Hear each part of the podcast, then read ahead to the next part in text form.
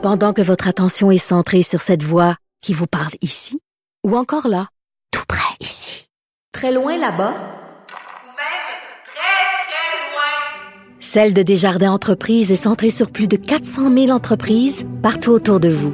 Depuis plus de 120 ans, nos équipes dédiées accompagnent les entrepreneurs d'ici à chaque étape pour qu'ils puissent rester centrés sur ce qui compte, la croissance de leur entreprise. Antoine Robitaille. Le philosophe de la politique. La joute politique ne colle pas sur lui. Il réussit toujours à connaître la vérité. Vous écoutez là-haut sur la colline. C'est aujourd'hui que le Parti québécois se choisit un nouveau chef. Vu que ce sont les militants qui votent, ben, on aime bien à la haut sur la colline euh, leur donner la parole. On va rejoindre une militante très connue de Mauricie. C'est Muguette Payet. Bonjour. Bonjour. Muguette Payet qui a failli être candidate en- du Parti québécois en 2018 et qui a été connue du grand public euh, au débat des chefs euh, de 2011. C'était quoi? donc? C'était une question que vous aviez posée qui vous avait rendu Oui. célèbre? Oui, oui, sur la création d'emplois à Mauricie, parce que ça allait pas très bien à ce moment-là. Puis là, on peut dire que c'est quasiment revenu pareil avec à cause de la pandémie. Ah Ouais. oui, c'est ça. Donc, euh, vous avez fait un choix, vous avez voté hier, vous avez voté Nantel. Oui. Comment ça, vous savez ça, vous? Sur Facebook, madame.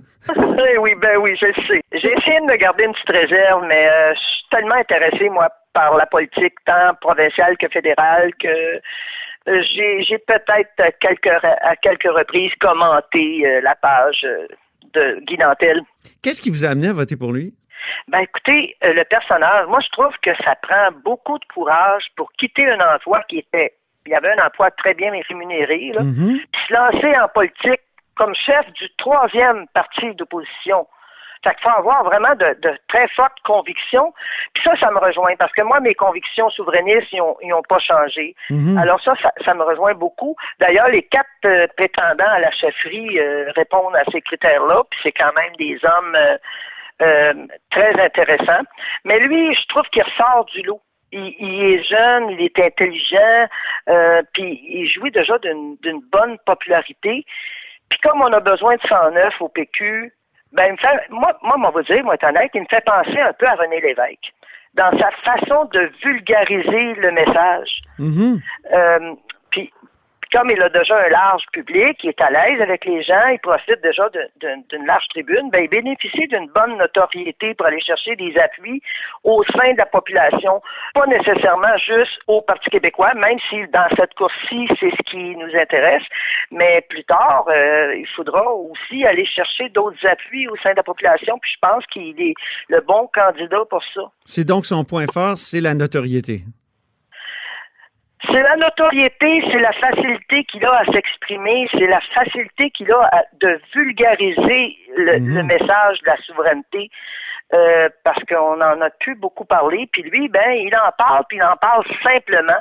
Puis ça, je pense que ça peut gagner euh, des, des votes, des appuis. Même si certains fédéralistes là veulent nous faire croire que le PQ il est mort, puis ben, je pense qu'ils vont un petit peu avaler de travers aux prochaines élections, mais euh, le PQ, il, est loin d'être mort. Là. Tu sais, si on fait juste référence à- au, au fédéral, au Parti conservateur au début des années 90, euh, ils se sont retrouvés avec deux députés, deux seuls députés, dont Oui, euh, euh, Jean Charest. Oui. Oui. Et puis euh, là, tout le monde il disait, ils sont morts, ils sont morts, mais une décennie plus tard, ils prenaient le pouvoir majoritaire à Ottawa. Que, Mais après s'être transformé considérablement, on est parti du Parti progressiste conservateur de Brian Mulroney au Parti conservateur tout court de, de Stephen Harper. Oui, mais Est-ce que même, le PQ devrait pas se transformer aussi si, euh, s'il veut aspirer au pouvoir? C'est sûr qu'il y a un- un- une certaine remise en question, là, mais moi, je pense que fondamentalement, parce que je parle en tant qu'indépendantiste, c'est le PQ qui est le mieux placé pour reconnaître notre nation francophone puis la faire avancer jusqu'à l'indépendance. Mhm. Euh, ben, c'est certain qu'il y a, y, y, des, il y a des questionnements là, à se poser, mais avec les, les jeunes qui, qui, qui a de plus en plus, Guy Nantel, les jeunes, euh, Monsieur Bastien est quand même pas âgé, là, tu sais, ben, Paul Saint-Pierre. Non, il a mon âge. Aussi. Exact. Paul Saint-Pierre Plamondon aussi, tu sais. Ouais. Moi, je trouve que c'est- déjà annonciateur d'un certain euh, Votre deuxième choix, c'était lequel? Monsieur Bastien. Oui. Parce que lui ci n'a pas peur de parler d'indépendance, puis euh, je pense En même temps, c'est le seul qui le repousse un peu plus loin. Oui, ils ont, ils ont chacun leur stratégie. euh, Laquelle est la bonne, je sais pas. Moi, ce qui est important pour moi, c'est qu'on en parle, Ouais.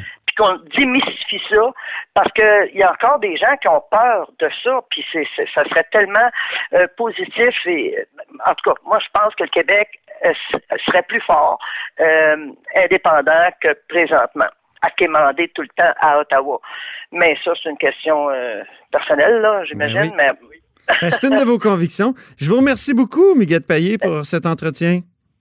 Ça m'a fait plaisir. Très Bonne bien. fin de journée. Bonne fin de journée, puis on, on va suivre les résultats ce soir vers 20h. Absolument. Salut, au Absolument. revoir. Merci. Bonne fin de journée. Au revoir. Et c'est ce qui met fin à la haut sur la colline pour ce vendredi. On vous souhaite une belle fin de semaine et n'hésitez pas à diffuser vos segments préférés de l'émission sur tous vos réseaux.